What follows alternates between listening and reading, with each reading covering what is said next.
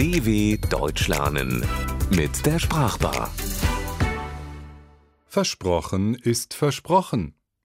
Wer etwas Versprochenes nicht hält, kann sich versprochen haben, muss es aber nicht. Leichtfertige Versprechen sind schnell gegeben. Was aber haben Freudsche Versprecher mit dem berühmten Psychoanalytiker zu tun? Von Sigmund Freud, dem Begründer der Psychoanalyse und der psychologischen Traumdeutung, erzählte man sich die folgende Anekdote. Der Psychiater konnte die Monarchie im Allgemeinen und den österreichischen Kaiser Franz Joseph I. im Besonderen überhaupt nicht leiden. Nun wollte das Schicksal, dass Freud in eine Menge geriet, die dem Kaiser begeistert zujubelte, als dieser mit großem Pomp und noch größerem Gefolge durch die Straßen Wiens fuhr. Allerorten riefen die Leute laut Gott erhalte Franz den Kaiser. Freud dagegen soll gerufen haben Gott erkalte Franz den Kaiser. Ein K anstelle eines H, und schon ergibt sich dieser Versprecher, den wir in der Umgangssprache Freudscher Versprecher oder auch Freudsche Fehlleistung nennen.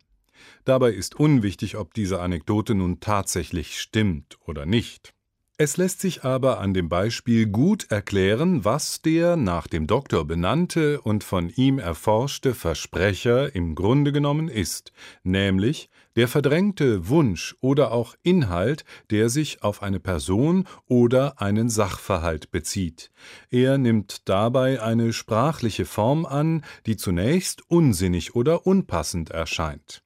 Zurück zu unserem Beispiel. Wenn Gott den Kaiser erkalten lassen soll, so ist gemeint, dass der doch endlich sterben soll.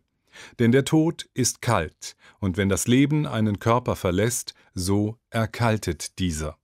Jeder von uns hat ihn sicher mindestens einmal schon erlebt, diesen fatalen Versprecher, nach dem man am liebsten im Boden versinken würde, weil man sich erstens eine meist peinliche Blöße gegeben hat und man zweitens nicht die geringste Chance hat, sich glaubwürdig zu korrigieren. Der Versprecher ist, auch wenn er in der Mehrzahl auftritt, eine Art mündlicher Tippfehler, hinter dem zu ahnen ist, was mitgeteilt werden soll. Nur ist er einmal heraus, ist nichts mehr zu machen. Man muss sich korrigieren. Aber glücklicherweise sind die meisten Versprecher ziemlich harmlos. Aber damit genug von den freudschen Versprechern, jenen Lapsus linguae, sprachlichen Fehlleistungen, die so gnadenlos bloßstellen und tiefe Einblicke ins Seelenleben ermöglichen. Vom Versprecher zum Versprechen ist es nicht weit das R am Ende durch ein N ersetzt und schon haben wir das Substantiv Versprechen. Das dritte Wort im Bunde ist das Verb Versprechen. Ein uraltes Wort, das etymologisch aus dem westgermanischen Sprachraum stammt.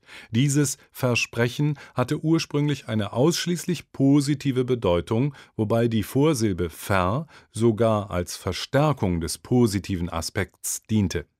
Etwas versprechen heißt etwas zusichern, etwas verpflichtend zusagen, wobei dies durchaus auf feierliche Art und Weise geschehen kann.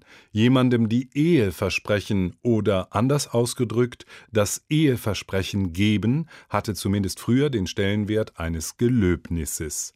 Zwischen Geloben und Versprechen gibt es zwar Unterschiede, aber in ganz bestimmten Zusammenhängen sind sich beide Wörter in ihrer Bedeutung sehr nahe. So ist ein Treuegelöbnis und ein Treueversprechen fast dasselbe. Beides hat einen hohen moralischen Stellenwert, und es wiegt schwer, wenn das Gelöbnis gebrochen und das Versprechen nicht gehalten wird. Wichtige Dinge werden hoch und heilig versprochen. Man gibt ein feierliches Versprechen, verspricht etwas in die Hand. Kurzum, ein Versprechen ist so etwas wie ein Ehrenwort. Versprochen ist versprochen und wird nicht gebrochen. Entsprechend schlecht ist jemand angesehen, der ein gegebenes Versprechen nicht hält. Und das kann schnell geschehen, etwa weil man eine andere Person nicht verletzen will oder seine Ruhe haben will.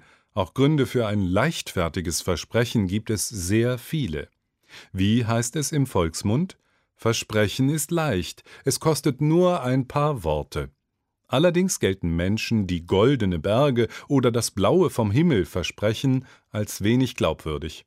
Mancher mag sich, wenn er an sein Versprechen erinnert wird, dann aus der Affäre ziehen und sagen, da habe ich mich wohl versprochen. Mit der Geschichte eines Versprechers haben wir begonnen.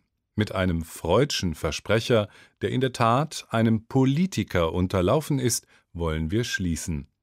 Im Eifer des Gefechts und von Reportern bedrängt, sagte dieser, es sei völlig ausgeschlossen, dass nächstes Jahr die Steuern nicht erhöht würden. Völlig klar, was wir von diesem Versprecher zu halten haben. dw.com/sprachbar